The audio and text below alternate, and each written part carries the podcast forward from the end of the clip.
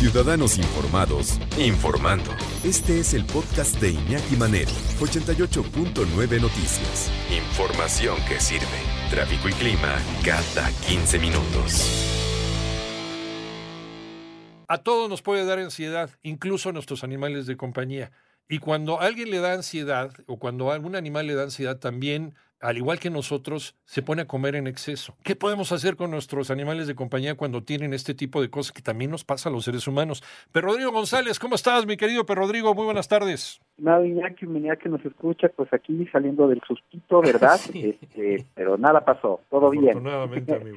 Eh, oye, pues sí, mira, eh, yo creo que es muy importante primero eh, hablar del tema de la salud al respecto de esta ansiedad que mencionas, porque bueno, solo vemos de repente a nuestro perro comiendo de más eh, y claro que nos preocupa, pero hay que entender que puede haber ahí este, pues razones eh, médicas. Entonces siempre es muy importante primero descartar los problemas eh, de salud, eh, sobre todo porque puede haber consecuencias muy graves al respecto, como la torsión gástrica y esto puede llevar a la muerte al animalito y en el proceso pues puede haber gases, vómitos, asfixia, etcétera. Entonces eh, mira, pues causas puede ser diabetes, este, parásitos, eh, una mala absorción, hipotiroidismo, eh, que significa específicamente que no se sacía, ¿no? Con todo lo que come.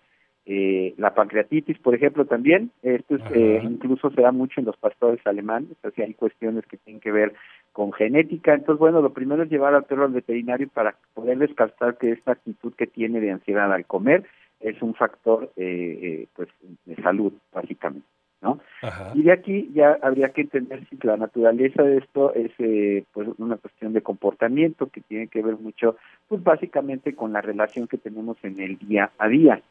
Eh, normalmente los perros no, no no mastican básicamente tragan eh, y esto es pues parte de su instinto no eh, pues, tienen, tienen eh, dentro de sus necesidades comer lo antes posible para que nadie les dé baje con su, con su alimento en estado natural, digamos, y por eso en casa pues comen de esta manera. Entonces, esto aunado a la relación que es la que plantea que el perro pueda tener la ansiedad, tenemos que trabajar mucho en nuestra relación para evitar que esto surja, porque podríamos plantear, por ejemplo, ansiedad por separación, de lo que ya hemos hablado anteriormente, aburrimiento, problemas emocionales del mismo humano que hacen que, le afecte al perrito, falta de un trabajo físico-mental, y todo esto lleva a que pues el perrito finalmente se desquite o se desahogue a la hora de comer. Entonces, aquí podemos plantear unos consejos. Bueno, en principio habría que habrá que tener siempre un control de alimento dándole siempre en el mismo horario eh, y no darle de lo que nosotros comemos, porque esto le va creando la posibilidad de exigir y ahí empieza a presentarse la ansiedad.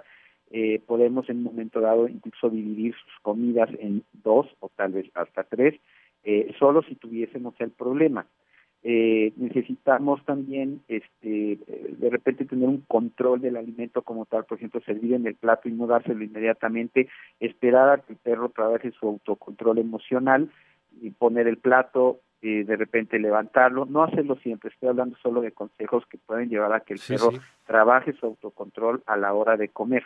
eh, podemos agarrar croquetas eh, en la mano y dárselas poco a poco, eh, una por una y esperar a que él eh, sea lo suficientemente paciente para este, recibir la croqueta que le estamos dando. Podemos esparcir las croquetas en el piso, podemos apagar la luz del espacio donde se le da de comer para que él se entretenga trabajando vía olfato la obtención de su alimento y esto haga que no haya este bueno esta esta voracidad digamos no en el plato incluso se le podrían poner pelotas o piedras. Hay platos especiales incluso, pero bueno, si no los puedes conseguir, metes estos objetos que hacen que no pueda tener este, el contacto directo con el alimento y esto permita este, que haya un proceso un poco más lento para podérselo comer. Y esto unado a los trabajos mentales que mencionaba yo anteriormente, que hay que tener como una actividad eh, previa a la alimentación, pueden ayudar a que el perro esté un poco más tranquilo. Pero regresaría a hacer el paréntesis de que primero chequemos su salud para saber si el problema no tiene que ver con una cuestión médica. De acuerdo, de acuerdo, también puede ser ansiedad, pero eh, puede ser un problema psicológico también. Y yo le dejo a la gente que nos escucha la pregunta, este, ¿tú comes todos los días, todo el tiempo, ¿no? O a la hora que se te da la gana comer, o tienes tus horarios para comer, ¿no? O sea, desayunas, comes y cenas, y a lo mejor tienes ahí alguna cosilla extra por ahí que te manda. Pues igual también los animales, igual deben tener sus horarios para comer, se tienen que organizar. Si no empezamos con este asunto de ansiedad o, ay, es que estoy comiendo un bistecito, le voy a dar un pedacito al perrito. Eso es lo peor que puedes hacer, darle de la mesa al animal también, porque ahí empezamos con los problemas. ¿Dónde te encontramos, Rodrigo? Estoy en YouTube como Perfección 2 con número y en Instagram y Facebook como Ladridos Ayudando 2 y Humanos Ladrando. Nos escuchamos en 15 días por Rodrigo González. Muchísimas gracias, como siempre.